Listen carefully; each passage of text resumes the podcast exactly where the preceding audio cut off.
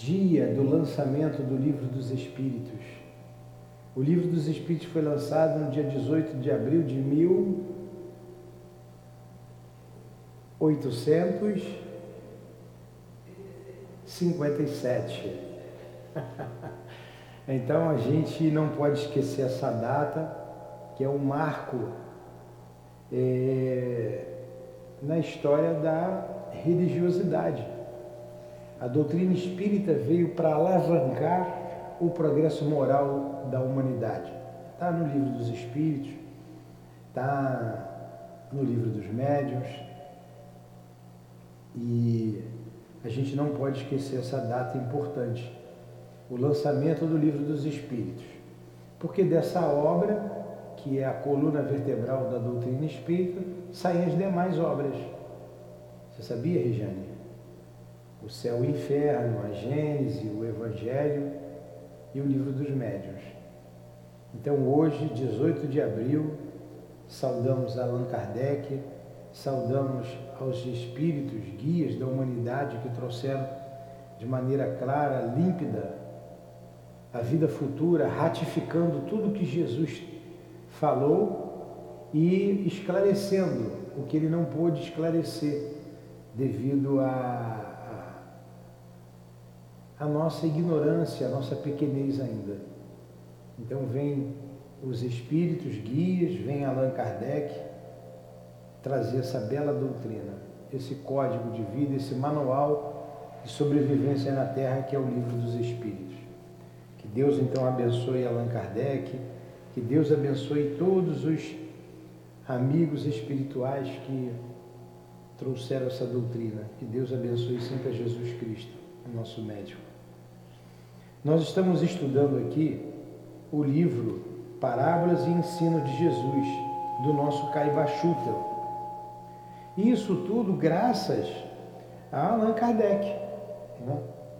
E o capítulo de hoje, que nós vamos dar continuidade, é sobre Maria de Magdala. Sabe quem foi Maria de Magdala, Regiane? Sabe quem foi Maria de Magdala, Dona Maria? Não? Eu vou ler aqui um pedacinho, daqui a pouco a gente fala, não faz mal. Ó. Eu vou ler aqui as passagens do Evangelho. Um dos fariseus convidou-o para jantar com ele. E entrando na casa do fariseu, tomou lugar à mesa. Havia na cidade uma mulher que era pecadora, e esta Diminui, diminui por causa da microfonia. E esta, sabendo que ela que ele estava jantando na casa do fariseu, trouxe um vaso de alabastro com perfume e pondo-se-lhe aos pés, chorando, começou a regá-los com as lágrimas e os enxugava com os cabelos da sua cabeça beijava-lhe os pés e ungia-os com perfume. Essa é Maria de Magdala. Uma mulher pecadora, sabendo que Jesus estava jantando na casa do fariseu, trouxe um vaso de alabastro, que era um vaso caro, cheio de perfume, e pondo-se aos pés, chorando, começou a regá-los com lágrimas enxugava com os cabelos da sua cabeça, beijava-lhes os pés e ungia com o perfume. Ao ver isto, o fariseu, que cena bonita, né? Ao ver isto, o fariseu que o convidara dizia consigo: Se este homem fosse profeta, saberia quem é que o toca e que sorte de mulher é, pois é uma pecadora. Então Jesus disse ao fariseu: Simão, tenho uma coisa para te dizer. Ele respondeu: Dize a mestre. Ele estava condenando Jesus, né? Com o pensamento. Certo credor tinha dois devedores. Um lhe devia 500 denários e o outro 50. Não tendo nenhum dos dois como que pagar, perdoou a dívida de ambos. Qual deles, portanto, o amará mais? O que, vocês dizem?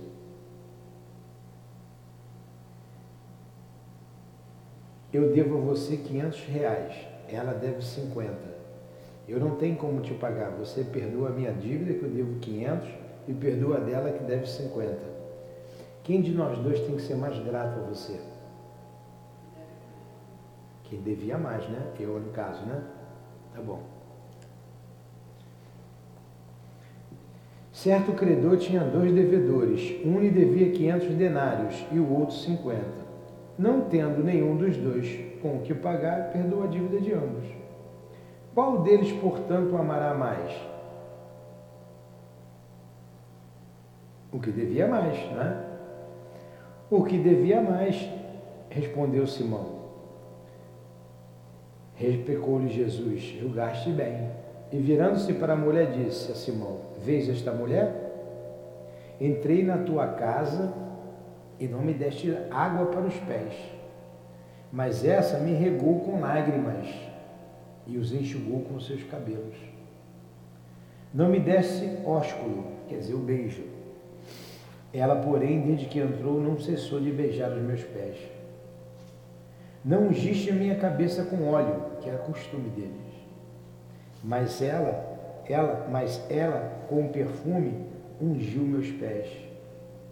Por isso te digo, Simão, perdoados-lhes são os seus pecados, que são muitos. Ela muito devia, né? Que são muitos. Porque ela muito amou. Mas aquele a quem pouco se perdoa, pouco ama. E disse a mulher: Perdoados são os teus pecados. Os que estavam com ele à mesa começaram a dizer consigo mesmo: Quem é este que até perdoa os pecados? Mas Jesus disse à mulher: A tua fé te salvou. Vai-te em paz. Olha que beleza. Vai-te em paz.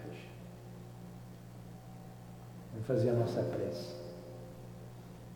Querido Jesus, aqui nos encontramos reunidos em Teu nome e em nome de Deus, unidos no meu mesmo pensamento, buscando entender ainda o Teu Evangelho. Há quanto tempo nos trouxestes estas mensagens e nós aqui ainda buscando compreendê-la. O nosso irmão Caibachute, hoje desencarnado, trouxe à luz do Espiritismo uma explicação para nós. Permita que Ele nos ajude, que Ele nos inspire para melhor compreendermos estas passagens. E hoje, da nossa querida irmã Maria de Magdala, um exemplo para todos nós. Ainda, Jesus, te pedimos que o nosso altivo, diretor da nossa casa, o doutor Erma, o Baltazar, o Antônio de Aquino, possam estar junto a nós nessa inspiração, bem como as nossas irmãs queridas, nossos amigos e amigos que fazem parte da coluna de espíritos que dirige o SEAP. Que seja então em nome desses espíritos, irmãos e queridos, em nome do amor, que seja em nome do nosso amor, em teu nome, Senhor, mas sobretudo em nome de Deus que iniciamos os estudos desta manhã em torno de tuas parábolas, Jesus. Que assim seja.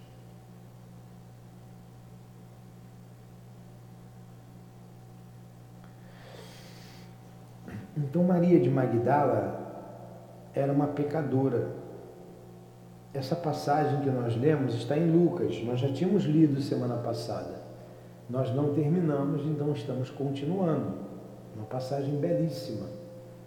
Eu vou ler a outra passagem que está em, em Mateus. É um pouquinho diferente, mas é a mesma coisa. Está na página 331, Adilane.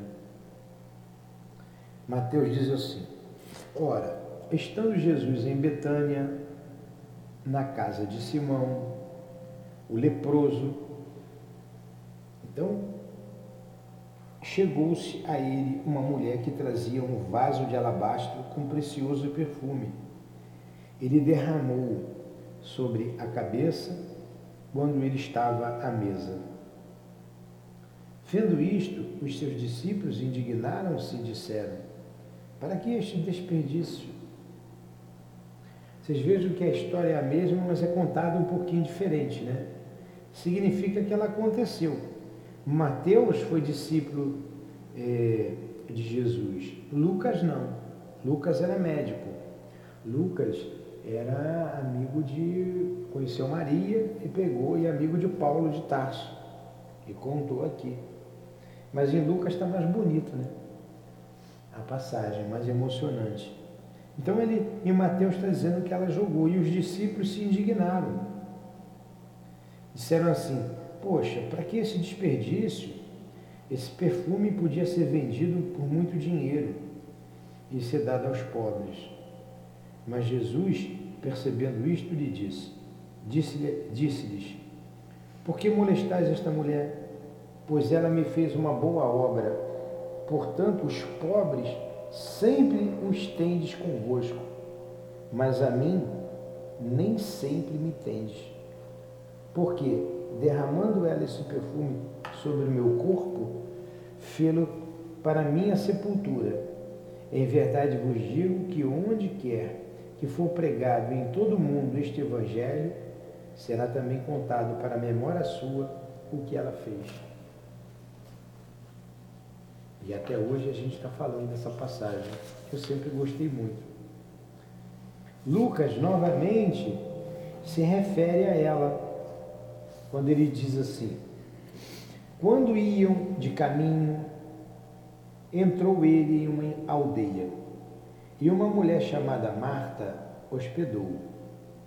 Ela, esta tinha uma irmã chamada Maria, a qual, sentada aos pés de Jesus, ouvia seu ensino. Marta, porém, andava preocupada com muito serviço. E chegando-se, disse: Senhor, a ti não se te dá que minha irmã me tenha deixado só a servir? Dize-lhe, pois, que me ajude. Mas respondeu-lhe o Senhor: Marta, Marta, estás ansiosa e te preocupas com muitas coisas. Entretanto, poucas são necessárias, ou antes, uma só porque Maria escolheu a boa parte e não se tirada. Aqui não se refere a Maria de Magdala, mas a Marta e Maria, que era irmã de Lázaro, aquele que foi enterrado é vivo e que Jesus tira do sepulcro. E quando Jesus vai visitar a casa deles, então Jesus era amigo deles, gostava deles, né? Dessa família. Marta quis ficar arrumando a casa por causa do Senhor. E Maria quis ficar conversando com o Senhor. Quem que ganhou mais? Maria. Então Jesus chamou a ele, chamou a atenção de Marta. Marta, Marta. Maria escolheu a melhor parte. Então, o Caibachuto colocou isso aqui para justificar o que está lá em Lucas, é, que está ali em Mateus, quando eles disseram assim, poxa, esse perfume é caro, podia ser vendido, dado aos pobres. Eu disse, olha, os pobres vão estar sempre com vocês, mas eu nem sempre. Ela ela está aproveitando esse momento comigo. Deixa ela. Por causa desse ato dela aqui, ó, aonde pregarem o meu evangelho vão se lembrar dessa passagem. Jesus enalteceu a Maria de Magdala. E a gente sabe, a gente lendo os evangelhos, que nunca mais ela deixou de seguir Jesus. E foi a ela que Jesus aparece quando desencarna. Entendeu? Você está sabendo agora quem é Maria de Magdala? Quando Jesus aparece, aparece a ela. Olha só. Jesus aparece uma mulher, que naquela época um homem não podia se dirigir a uma mulher, mas Jesus quebrou todos os, os preconceitos, os paradigmas da época. Há uma que, que era considerada pecadora, mas que ela se redimiu. A ela que Jesus aparece.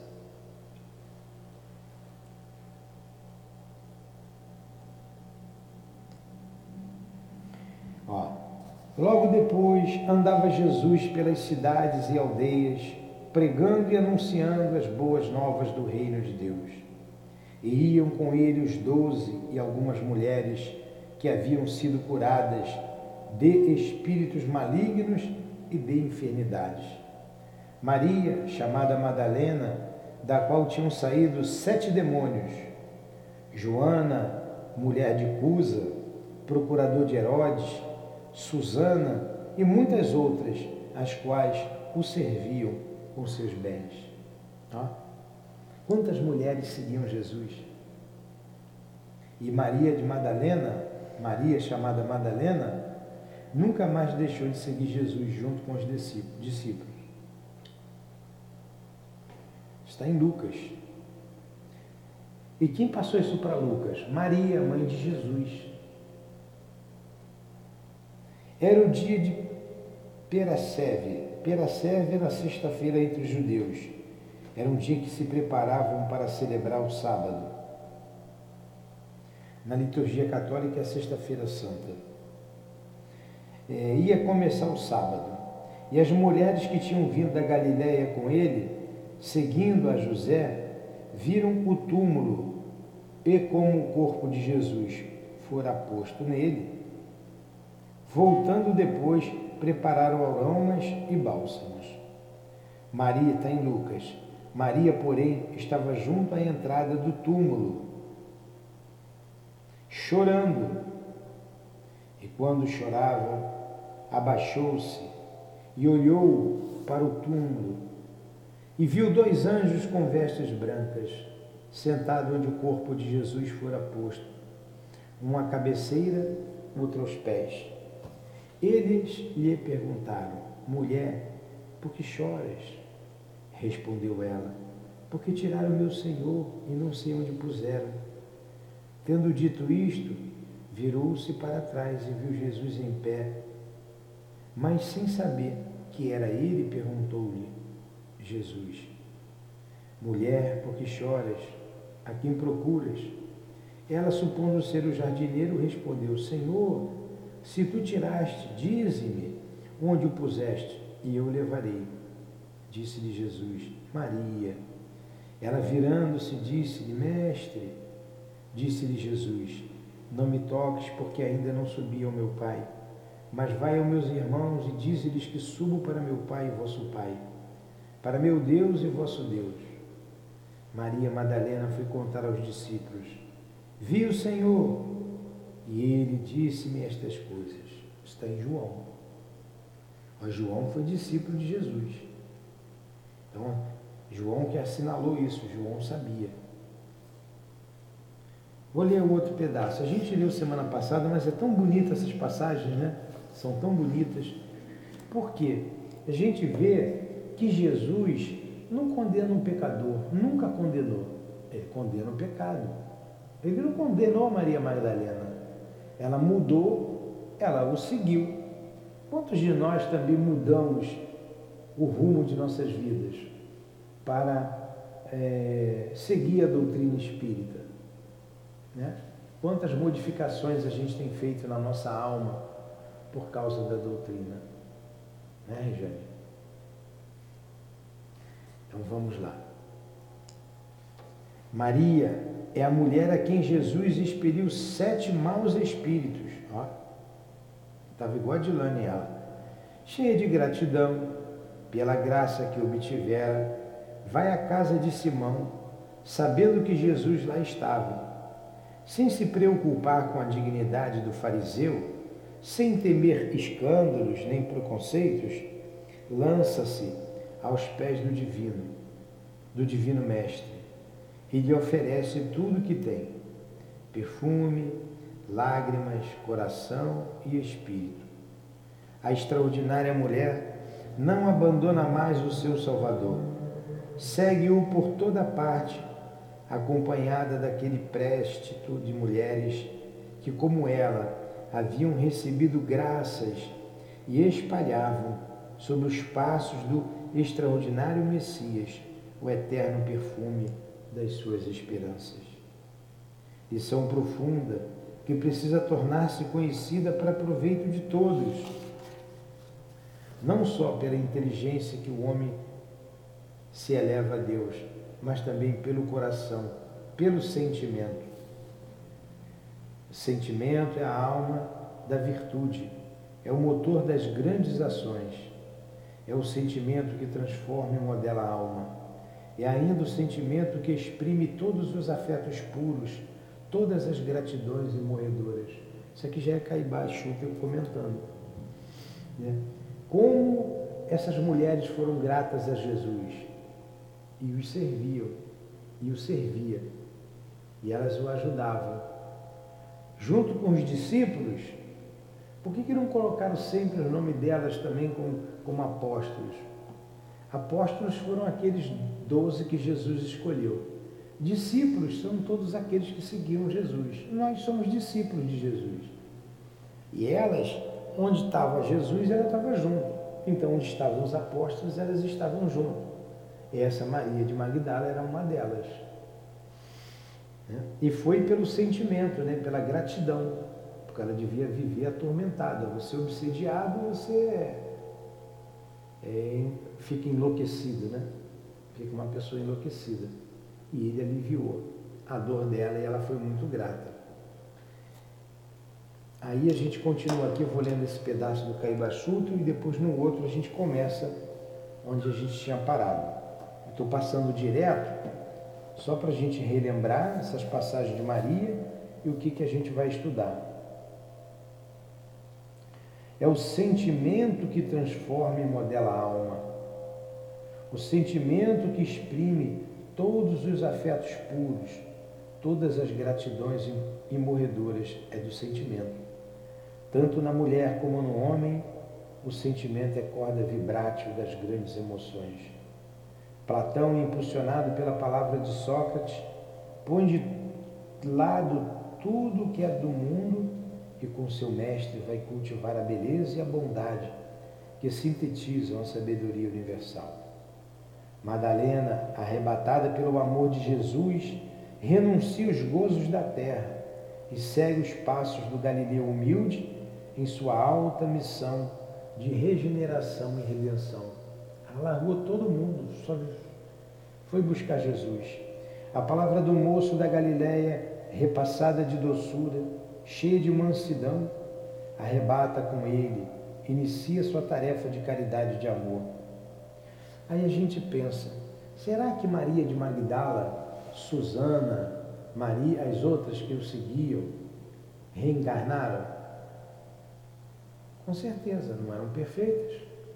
E a gente vê que elas tinham até suas dificuldades. No caso de Maria, na época, era perseguida por sete espíritos, como eles colocam ali. Era obsidiada. Com certeza reencarnou. E essa lembrança deve ficar na mente delas para sempre. Se a gente vê um senador romano que era duro de coração, quando quando chega no mundo espiritual, cai em si, vê quem era Jesus e até hoje se apresenta como senador, porque foi quando ele encontrou Jesus, por isso que Emmanuel aparece como Publio Lentulus, como senador romano. Ele quer guardar com ele sempre a lembrança que ele teve de Jesus, do encontro com Jesus. Agora imagine Maria de Magdala, ela reencarnando essa lembrança do mestre vai ficar marcada para sempre nela. Para sempre. Pode a educação, Adilane, que for, ela está marcada com Jesus na sua alma. Reencarnando, ela vai trazer é, o testemunho que ela teve lá atrás.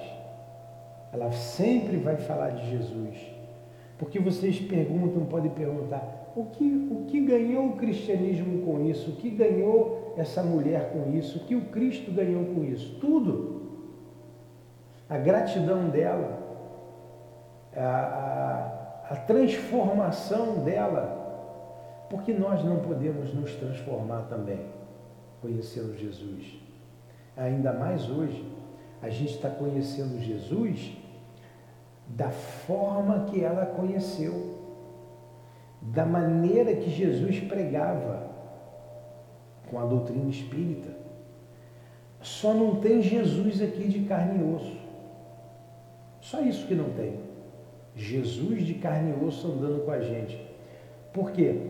A doutrina espírita revive os momentos do Cristo na terra. Ele sabia que o homem ia desviar aquilo que ele ensinou. Ele sabia que o homem ia esquecer o que ele falou. Ele sabia que não tinha ensinado tudo, porque ele não podia ensinar tudo. Ele sabia. Porque eh, a gente não alcançaria. Entra aí pelo lado, minha filha. Chama ela ali, ó.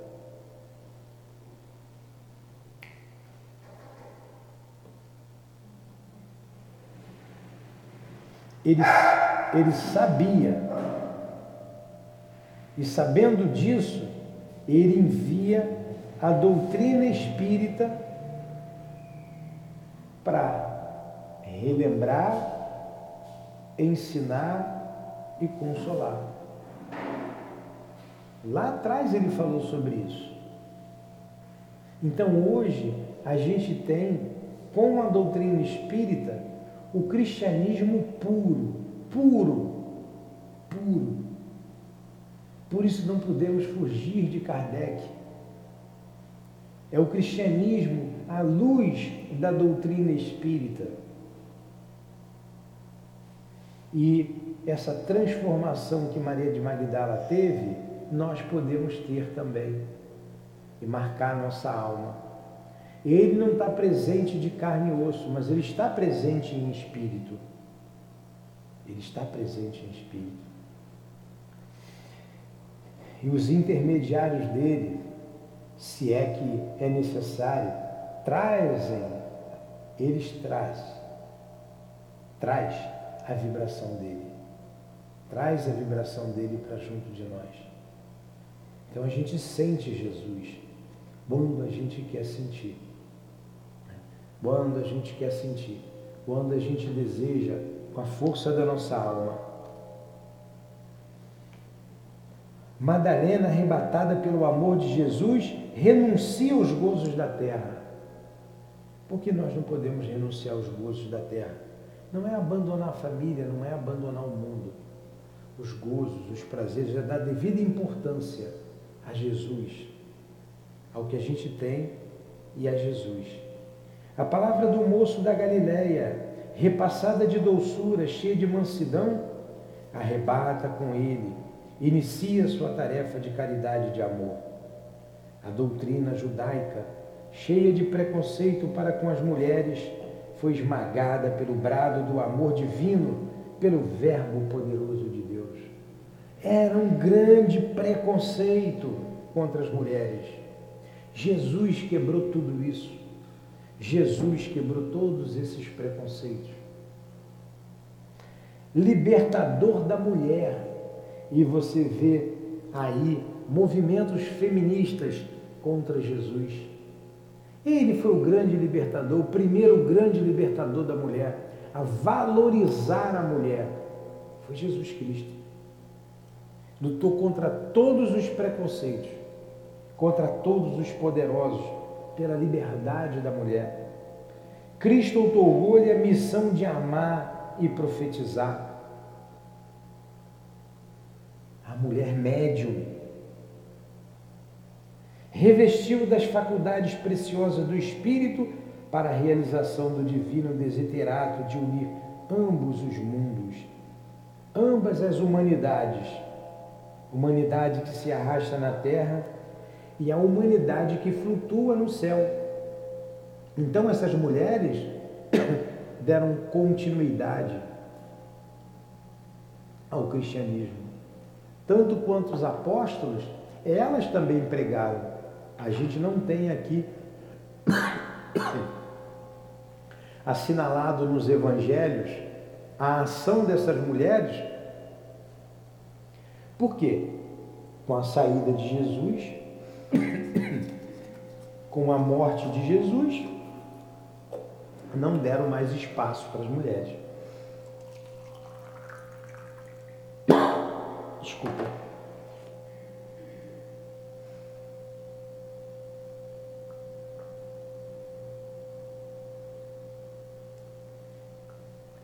Em Atos dos Apóstolos, fala-se muito de Pedro. Quase não se fala dos outros apóstolos, fala-se mais de Pedro. Não ia falar das mulheres, né? Colocar em evidência as mulheres. Por causa desse preconceito.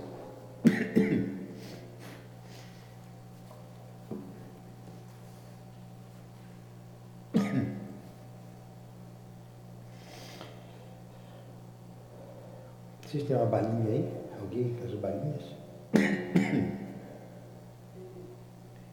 A história de Maria de Magdala é a história da reabilitação da mulher para o cumprimento dos seus deveres cristãos. Jesus não faz seleção de sexo. Adilane, vem aqui.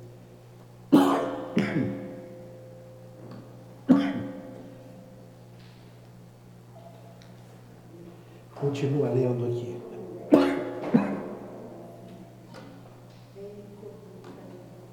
Aqui embaixo, na página 332. Continua lendo. Nós lemos esse início.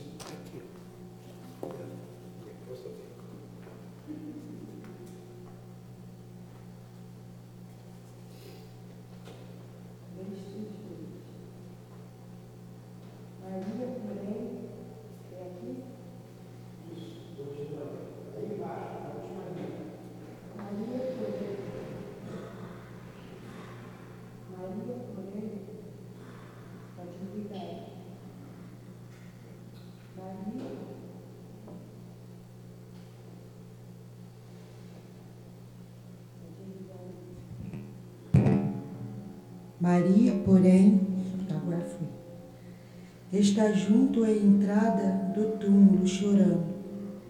Enquanto chorava, abaixou-se abaixou-se e olhou para dentro do túmulo e viu dois anjos com vestes brancas sentados onde o corpo de Jesus fora posto um à cabeceira, outro aos pés. Eles lhe perguntaram: Mulher, por que choras? Respondeu ela: Porque tirando meu Senhor, e não sei onde o puseram, porque tiraram o meu Senhor, e não sei onde o puseram. Tendo visto isso, virou-se para trás e viu Jesus em pé, mas sem saber que, é, que era ele. Perguntou-lhe Jesus: Mulher, por que choras? A quem procuras? Ela, supondo ser o jardineiro, respondeu: Senhor, se tu o tiraste, dize-me onde o puseste e eu livrarei, eu o levarei. Disse-lhe Jesus. Disse-lhe Jesus, Maria. Ela virando-se, disse-lhe, Mestre, disse-lhe Jesus, não me toques, porque ainda não subi, não subi ao meu Pai, mas vai aos meus irmãos e dize-lhes que subo para meu Pai e vosso Pai para meu Deus e vosso Deus e vosso Deus. Maria Madalena foi contar aos discípulos e viu o Senhor e ele disse-me estas coisas. Muito bem, era só ler um pouquinho. Continua aqui onde nós paramos. Vamos na página 334 que a gente está. Jesus não faz seleção de sexo em seus trabalhos missionários. Ao contrário, acerca-se das mulheres que, mesmo sem que ele falasse, pressentiam naquela iminente figura o Messias prometido. A intuição lhes dizia do fundo da alma que elas estavam diante do Filho de Deus. Não era preciso que Jesus lhes demonstrasse sua individualidade, que fizesse milagres e prodígios para que crescem. Elas adivinhavam. E é sem dúvida por esse motivo que o Mestre, na folga de seus trabalhos missionários, tinha prazer em descansar na aldeia de Betânia, onde com especialidade se hospedava em casa de Marta e Maria e Lázaro. Era ali que ele se abria em suas consolações mais doces e que amemos em amenas palestras falava da vida de além-túmulo, cujos ensinos não ousava ainda confiar aos seus discípulos. Que coisa interessante que o Caibachutel fala aqui. É, Jesus tinha os seus momentos de descanso, ele precisava, como homem que era, ele precisava estar com pessoas que ele amasse, que confiasse e podia conversar abertamente. Então ele ia para a casa de, de Lázaro. Lá ele estava com Marta e Maria. Com essas mulheres, ele conversava abertamente, tranquilamente. Momentos de descanso de Jesus. A gente está com pessoas que a gente gosta, que a gente ama, momentos de lazer, são momentos de descanso para a gente. Jesus também precisou disso. Ele estava num corpo. Né? Ele também precisou.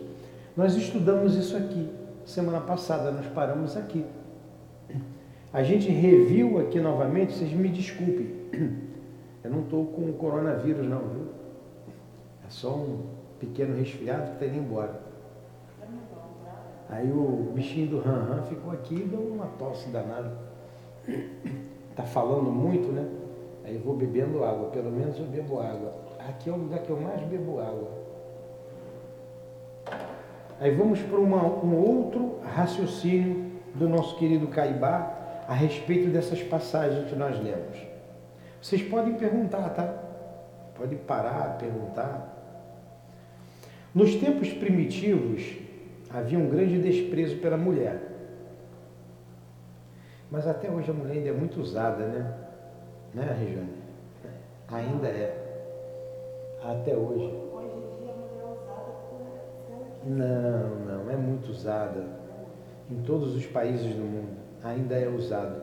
Não como naquela época, mas ainda é, infelizmente. Nos tempos primitivos havia um grande desprezo pela mulher. A mulher era um ser secundário, sem primazia intelectual. Entretanto, não podiam deixar de reconhecer na mulher um instrumento suscetível às manifestações psíquicas quer da manifestação dos fenômenos de animismo, quer nos fenômenos propriamente espíritas. O sexo feminino sobrepuja o sexo mais forte, que é o sexo masculino. É mais passível, mais dócil, mais dotado de sensibilidade e, pois, de mediunidade. A mediunidade é muito mais difundida na mulher pela sua delicadeza, pela sua sensibilidade. Ela percebe mais o mundo espiritual do que o homem. O homem, normalmente, é mais grosseiro. A mulher é mais delicada, normalmente também. Hoje a gente vive uma confusão muito grande, né? As mulheres querendo fazer o papel do homem, tem homem querendo fazer o papel da mulher, as coisas andam complicadas. Mas a gente sabe que as mulheres são mais delicadas do que os homens. Então ela tem uma percepção maior, é o sexto sentido mais desenvolvido. Segundo afirmam diversos observadores, dentre estes pitrés, eu não sei o que é pitrés, a gente vai ver, um terço das mulheres, um desses observadores, um desses pesquisadores, né? Segundo esse pesquisador, um terço das mulheres é dotado de mediunidade. Ao passo que no sexo masculino, um quinto de homens possui essa faculdade. É... Então vamos pegar 100, de 100 pessoas. Quanto que é um terço de 100? Dividir 100? 35. 33, mas né? 35 já vai dar 105, né? Um terço de 100, 30. 3 vezes 30 dá 90. 33. Um terço de 100 são 33. Um quinto de 100. Menos. Um quinto, quanto que é um quinto de 100? Você que vive fazendo conta? Não, 20. 20. Então, segundo esse observador, né, a gente não está dizendo que está certo, ele diz que um terço das mulheres tem a mediunidade. De cada 100, 33 e os homens de cada 100, 20. Então ela é mais difundida nas mulheres? Segundo esse observador Pitré ou Pitré, né? um observador francês.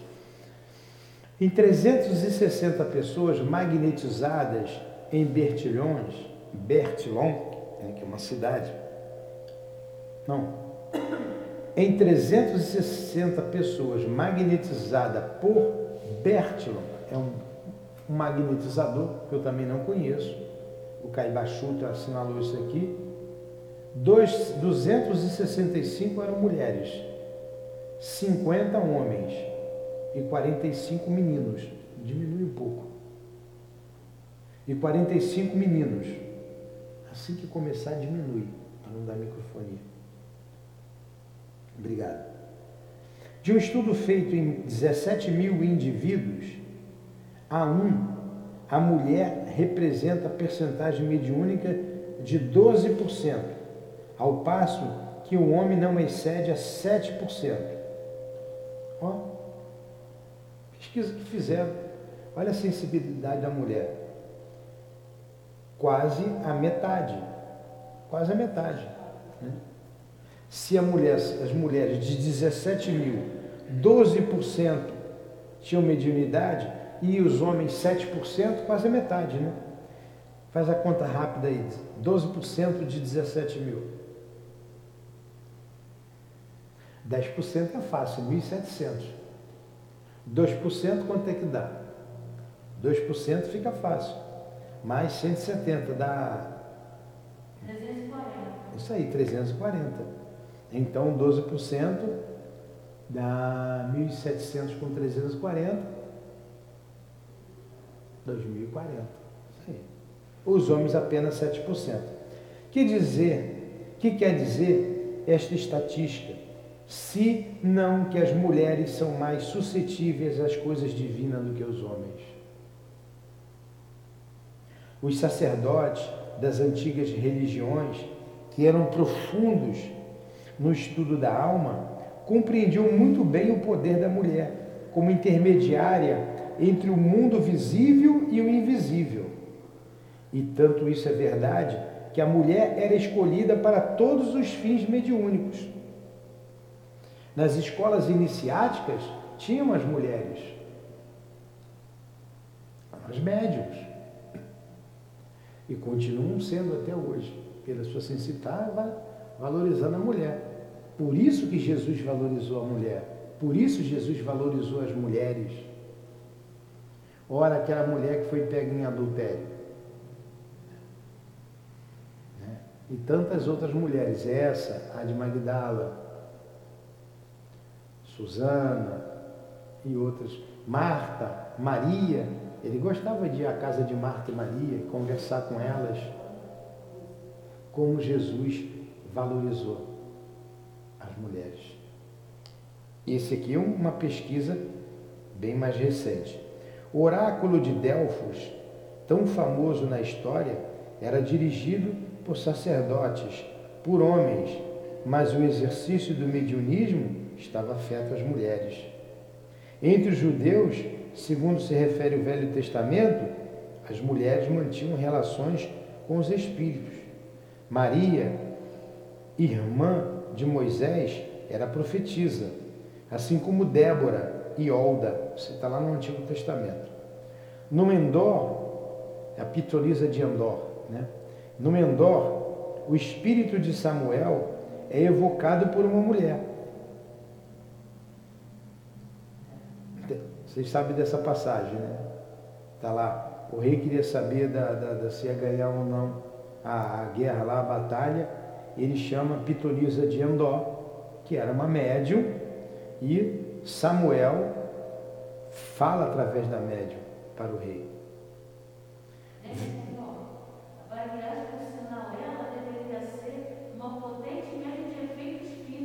Sim. Porque o, o Samuel se materializa e fala diretamente, voz direta. É exatamente. Com, com Saul, né? Com Saul, o rei Saul. É, ó, como é que ela sabe? Muito bem. Fala lá com o rei Saul. O espírito de Samuel é evocado por uma mulher. Vemos no Novo Testamento que a profecia era exercida por mulheres, de preferência a homens. O apóstolo Paulo chega a desligar e adormecer a mediunidade de uma moça, que disso tirava proveito para seus senhores. Eu não me lembro dessa passagem, eu tinha que ver né, essa passagem de Paulo. É, o apóstolo Paulo chega a desligar e adormecer a mediunidade de uma moça que disso tirava proveito para seus senhores. Depois eu vou procurar aqui. Na Galiléia e na Betânia, as mulheres mereciam mais confianças para a profecia do que os homens. Por fim, os sacerdotes deliberaram destituir a mulher, privando-a de suas funções proféticas. É possível que daí se originasse o vestuário e a raspagem do rosto dos padres. Olha o que o Caibachutel está falando aqui.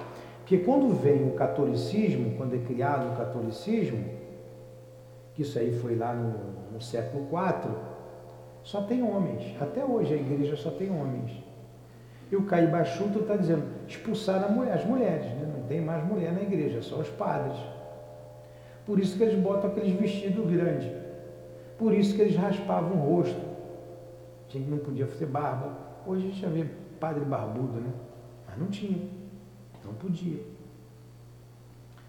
Por isso que ele está dizendo aqui, isso aqui é o Caibachuta que está dizendo. A grande criminalista, o grande criminalista César Lombroso dedica um capítulo do seu livro Espiritismo e Hipnotismo a este fato, em verdade, digno de exame. Por que o padre usa batina? Por que o padre não usa barba e bigode? Mas não entremos nestas indagações. Continuemos com o nosso tema, que é a libertação da mulher das peias materiais. Tá, ele não vai entrar nesse tema, mas já se questionou sobre isso. Alguma pergunta? Alguma colocação?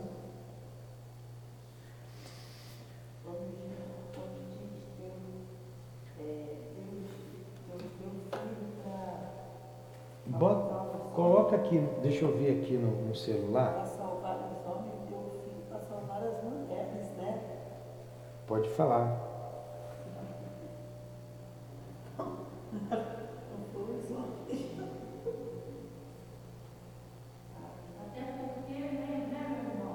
É.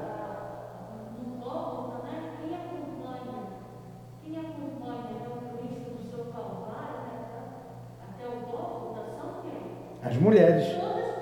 Os homens, ó. Cleofas.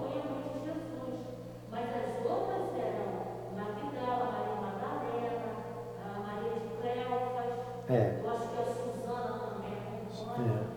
Então, quer dizer, você no trabalho Somente as mulheres. com exceção do João Evangelista, que é um rapazinho, né? É um rapazinho que ficou junto de Maria. Acompanha a nossa mãe santíssima. Por isso, por isso que o nosso querido Caibachuto está aqui falando das mulheres, exaltando as mulheres. E o capítulo hoje é, é sobre Maria de Magdala. O apóstolo Paulo, eu estou colocando aqui a passagem que Paulo adormece uma moça. Deixa eu ver se está aqui.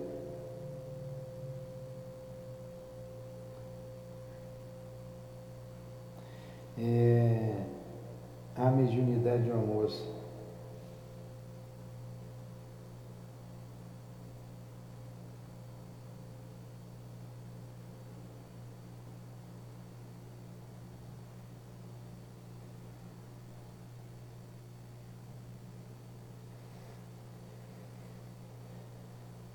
Da moça. Então, tem que o apóstolo Paulo chega a desligar e adormecer a mediunidade da moça que tirava proveitos para os seus senhores.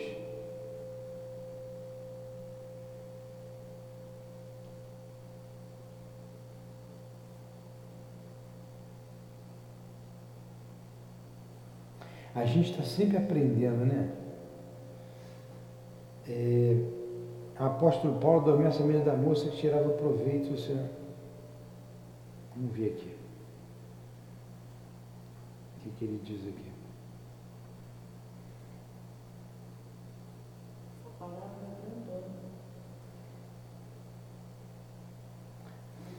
Ah, tá tudo aqui, eu não vou falar. Vamos lá. Então vamos para um outro grupo de um outro grupo de ideias aqui. Maria de Betânia, olha aí, a senhora Rei falou de Maria de Betânia. A senhora é lá do Leão Denis? A senhora frequenta lá o Leão Denis? Ah, tá. Como é o nome da senhora? É Jussara. Jussara. Tá bom. Seja bem-vinda, dona Jussara.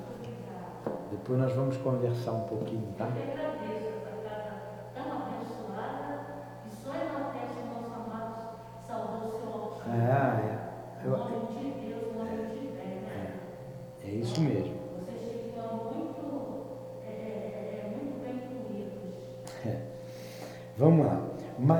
Betânia é uma figura saliente no Evangelho. Seu amor acendrado por Jesus faz dela a verdadeira mulher espiritual. Muitos escritores sacros exaltam o nome de Maria Madalena e a própria igreja chegou a santificá-la. Ela é santa, sagrada pela igreja. Então, é, São Modesto, grande prelado, diz que Madalena era a cabeça e diretora das pessoas de seu sexo, que iam após Jesus Cristo, que ela coordenava lá o trabalho depois de Jesus, com as mulheres. No começo do século VIII, as igrejas do Oriente e do Ocidente obedeceram o culto a Madalena. Os religiosos gregos tributavam-lhe culto e consideravam igual aos apóstolos. De fato, simpática figura a quem dedicamos umas páginas do nosso livro é digna da mais expressiva consideração e do mais acrisolado amor. A microfonia tem que diminuir mais. Não está um barulhinho? Ó, diminui, diminui. Isso em casa também repercute muito mal no ouvido. Diminui o som. Se estudarmos a vida de Maria Madalena, veremos a extrema dedicação que ela votava a Jesus.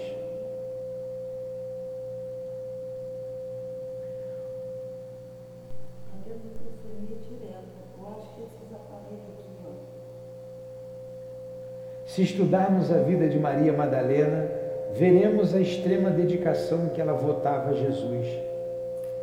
O amor gentílico foi substituído. Tá. É, o amor gentílico foi substituído naquela criatura pelo amor divino. Gentílico vem de gentio.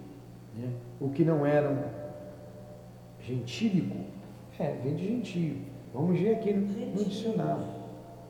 O amor gentílico. O amor gentil.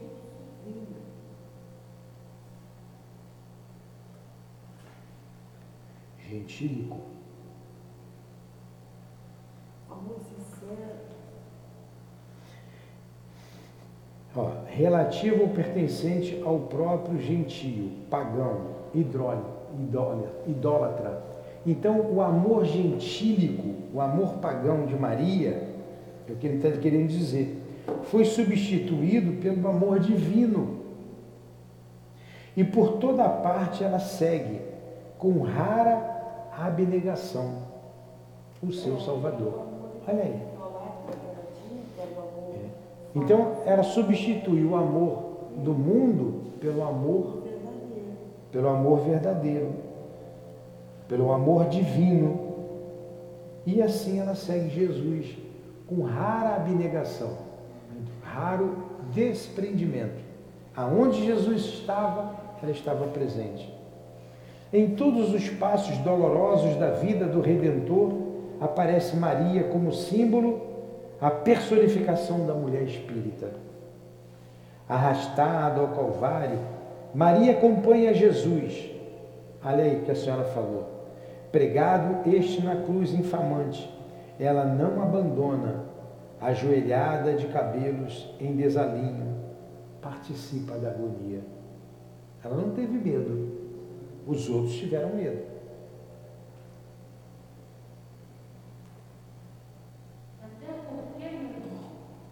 Hallelujah.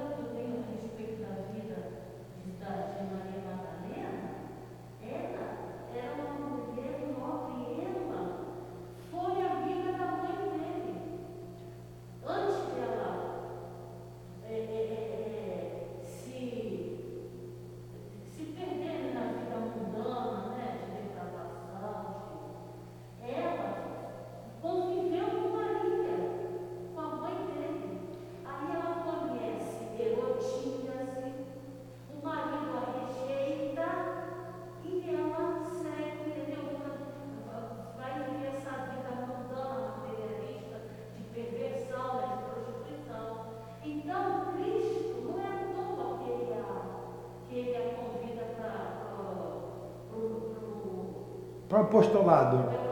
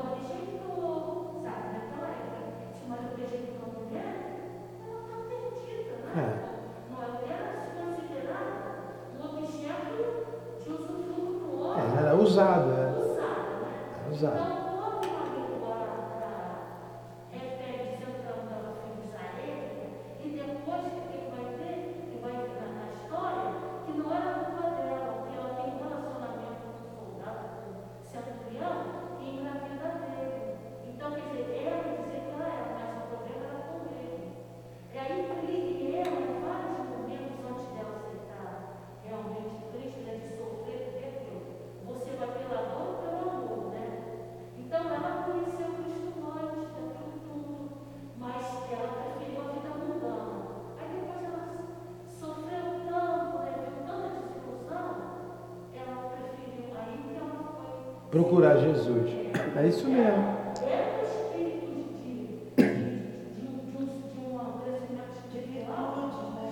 É. vocês, aí vocês vejam o que é o corpo físico, como o corpo físico embota a gente, né? Já começou de novo. Como o corpo físico embota. Quando ela despertou, ela foi embora.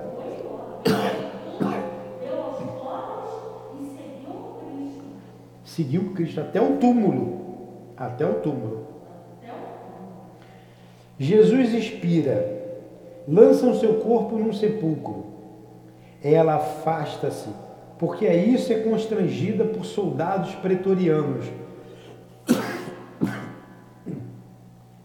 Mas não se contém, enquanto uns fogem atemorizados, imagine aqueles soldados brutamontes. Qualquer coisinha eles passavam a espada. Né? Matava gente igual se mata barata.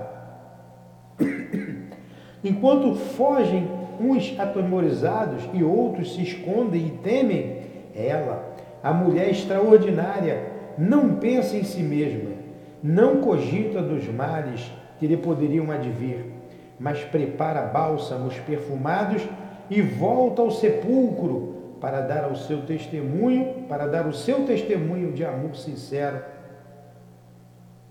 àquele que lhe dera a vida da alma, deixando ver que nem mesmo a morte tem poder para extinguir do seu espírito os sinceros afetos que devota a seu mestre. E foi então que, caminhando de um lado para outro no paroxismo de sua dor, Maria é mais uma vez agraciada com a visão do seu Senhor, que em voz maviosa chama pelo seu próprio nome, Maria, que é uma voz maviosa, uma voz doce, macia, né? Maria. Louca de júbilo, precipita-se aos pés de Jesus, Espírito, e pede-lhe evitar o contato, porque não havia ainda dado conta ao Pai Celestial da sua tarefa. Logo após, estando ela com outras santas mulheres, Jesus lhes aparece e dá-lhes a recomendação: Ide dizei a meus irmãos que partam para Galiléia, porque será lá que eles me verão. E na mesma tarde a mensagem tem o seu cumprimento. Estando os onze reunidos com as portas fechadas, viram Jesus entrar. Ele tomou seu lugar entre eles e falou-lhes com doçura, increpando-os pela sua incredulidade. Depois lhes disse: Ide para Jerusalém e não vos retireis de lá até que se cumpram os dias em que haver de receber o Espírito, para depois sairdes por toda parte a pregar o Evangelho. Enfim, Madalena é o espelho no qual as mulheres cristãs devem mirar-se para serem felizes, não só nesta vida, como também na outra. Estamos aqui, só tem eu falando, o Nixon que está no som, a maioria é mulher. Nas casas espíritas, sempre a maioria são as mulheres. Sempre as mulheres estão em maioria. É no trabalho espírita, porque não lhe faltam dons que a mulher pode progredir com maior facilidade. É pelo estudo e pela instrução que ela se libertará do preconceito e das modas nefastas que a deprimem, tornando-a fator da concupiscência e da sensibilidade. E eu acabei de ler. o Espiritismo, vou ler de novo salientando o papel de Madalena, que Madalena desempenhou no cristianismo, vem concorrer para a libertação da mulher do fardo do mundo e do jugo das religiões sacerdotais. Vem garantir-lhe o direito do estudo, do livre exame e até do apostolado. Qual é a diferença da mulher para o homem dentro da casa espírita? Nenhuma. Qual a diferença? Nenhuma. O mundo se transforma, a mulher precisa renovar-se no espírito do Cristo. Dotada de sensibilidade e receptividade para as revelações do além, ela deve tornar-se dócil, estudar, instruir-se para libertar-se do jugo da igreja e, consciente dos seus deveres e dos seus dons, auxiliar a obra da espiritualização sob o influxo do Espírito da Verdade, encarregado de realizar na terra o reino de Deus. Então, uma mulher tem um grande papel dentro da doutrina espírita, pela sua sensibilidade. Ela tem a missão de divulgar essa doutrina, de perceber melhor o mundo espiritual e vulgarizar isso entre nós. Na igreja, ela não tem vez. Nas igrejas ela não tem vez. Mas dentro dos centros espíritas ela tem. Ela tem o seu lugar merecido, o seu papel. É, a, Maria de Magdala caiu. Ela é um grande exemplo. E ela se levantou. Tanto é,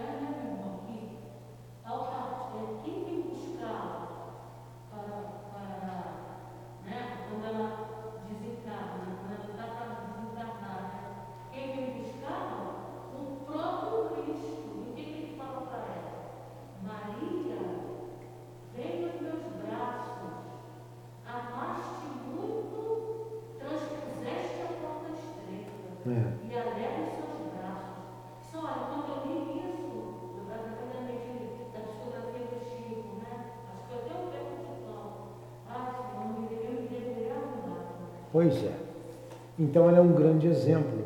A gente vê aquela mulher que foi que ia ser apedrejada, a mulher adúltera. Jesus não condenou aquela mulher. Não condenou. Ele condenou o erro. Ela também o seguiu. Quem foi aquela mulher que seguiu Jesus? Como é o nome dela? A gente não sabe, né? Não está escrito. A gente não sabe. Essa Maria que expulsou os sete espíritos, alguns confundem com a mesma Maria. A gente não sabe. A gente não sabe. Não é a mesma Maria É, não, não é.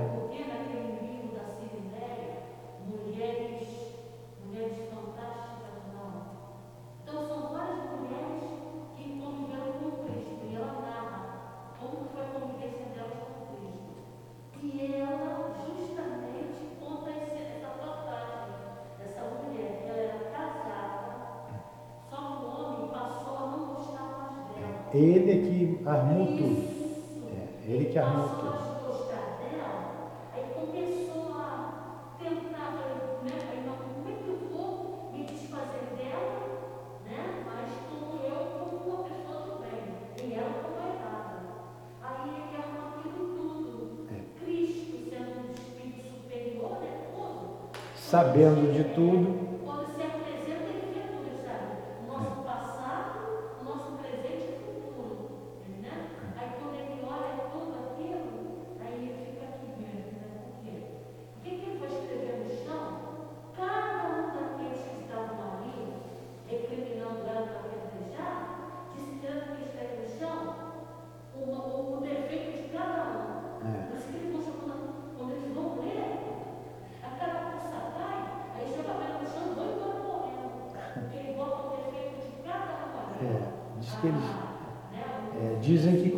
escrevia no chão, botava o nome e os defeitos.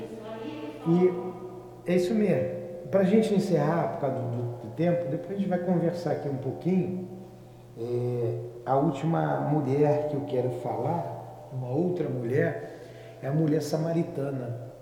Olha como Jesus vem quebrando de novo. Ela, ele se dirige a uma mulher, tanto que a mulher samaritana, aquela que está junto ao poço de Jacó, que ele pede água a ela, dá-me de beber, ela diz assim: Como pode, tu judeu, tu sendo judeu, falou para Jesus, se dirige a uma mulher samaritana.